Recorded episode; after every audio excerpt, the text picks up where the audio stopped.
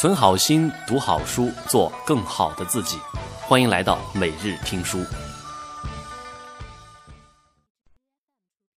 甘罗十二岁当上卿。楚公子春申君在武关听说秦国打了个败仗跑了，就带领八万大军回到了楚国。楚考烈王仍然想当霸主，就打发使臣上成州去请周赧王下令征讨秦国。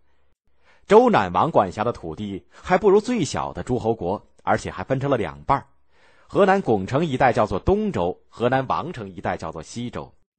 周赧王答应楚王用周天子的名义去约会列国诸侯，但是只有西周、燕、楚派了很少的兵马，合纵又告吹了。可是秦国倒找到了借口发兵来打成周，西周投降了秦国，周赧王做了俘虏。没有多久，他就死了。打这儿起，西周完了。秦昭襄王灭了西周，丞相范睢告退。公元前二五一年的秋天，秦昭襄王病死，秦孝文王即位。他即位三天就死了。太子即位，他就是秦庄襄王。他用吕不韦作为丞相。公元前二四九年，秦庄襄王又拜吕不韦为大将，发兵十万。灭了东周。秦庄襄王灭了东周才两年，也病死了。吕不韦立十三岁的太子为国君，他就是秦王政。后来呢，被称为秦始皇。秦国的大权都在吕不韦的手里。吕不韦为了进攻赵国，假意跟燕国和好，先打发使者去破坏燕赵的联盟。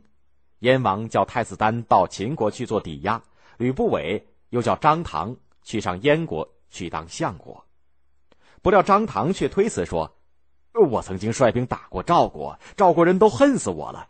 说谁能抓住我，要赏他方圆一百里的地。这次去燕国肯定要经过中间的赵国，我这不是有去无回吗？还请派其他人去吧。”吕不韦知道以后非常恼火，但是一时又找不出合适的人选，他闷闷不乐的回到了家里面。一言不发的在窗子前站了很久，脸色阴沉的可怕。再说吕不韦家里有一个小门客叫甘罗，他是原来秦国的丞相甘茂的孙子。甘茂死后，他就投奔吕不韦来了。甘罗见吕不韦很不高兴，就上前问道：“丞相，您有什么不高兴的事吗？”吕不韦不耐烦的挥挥手说：“去去去去去，小孩子家懂得什么？”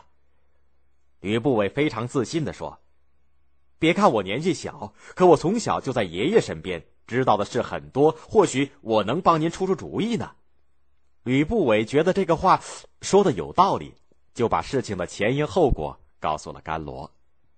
甘罗听了，拍着胸脯说：“丞相就把这个事儿交给我去办吧，我保证说服张唐。”吕不韦一开始不相信甘罗的话，但是听他说的那么坚定自信。也就改变了主意，同意让他去试一试。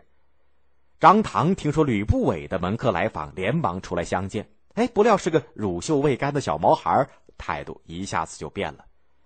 甘罗不慌不忙的说：“我听说从前应侯范睢打算攻打赵国，却遭到了武安君白起的百般阻挠，结果武安君离开咸阳才七里，就被应侯刺死了。”现在丞相亲自请您去燕国当相国，您却找借口不肯去，您想想他会放过您吗？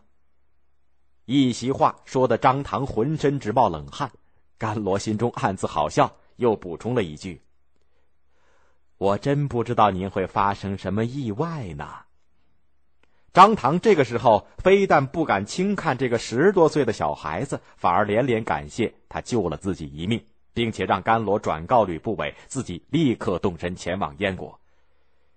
甘罗回去以后，把事情的经过一五一十的向吕不韦做了汇报，吕不韦非常满意。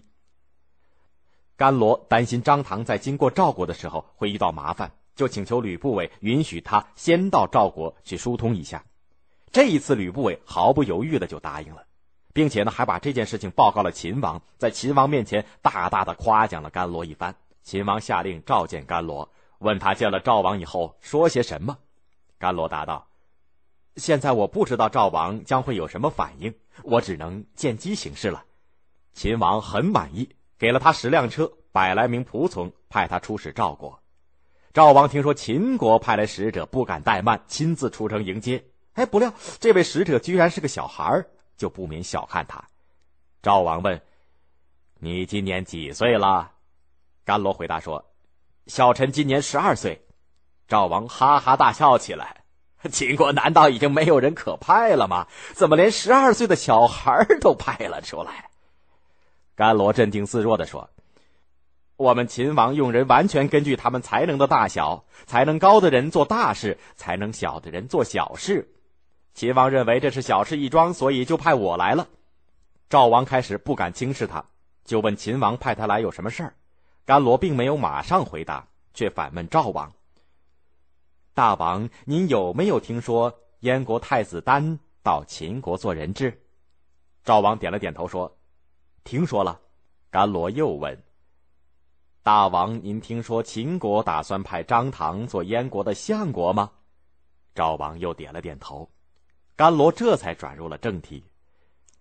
既然您都听说了，您怎么一点也不着急呀？赵王问：“我为什么要着急呢？”甘罗说：“秦燕两国这么做，说明他们关系十分密切。这样的话，你们赵国就危险了。”赵王问道。那你看我们赵国该怎么办呢？甘罗说：“依我看，大王不如把五座城池割给秦国，那样的话，秦王自然很高兴。您就趁此机会请求秦王把太子丹遣回燕国，断绝和燕国的关系。这样的话，凭赵国的实力，打弱小的燕国绝不成问题。到时候，您恐怕得到的就不仅仅是五座城池了。”赵王觉得在理，他就依照甘罗说的。把河间一带的五座城池割让给了秦国，秦国也把太子丹送回了燕国。赵国立刻出兵攻打燕国，得到了三十座城池，又把其中的十一座送给了秦国。秦国不费吹灰之力就得到了十六座城池，秦王非常高兴，对甘罗大加赞赏，封他为上卿。甘罗凭着自己的聪明才智，才十二岁就当上了上卿，成为中国历史上的。一段佳话。更多内容，欢迎关注微信公众号“今日值得听”，我们的内容在那里首发。获取电影、音频、文案资料，欢迎加 QQ 交流群：四五零五零二七六五。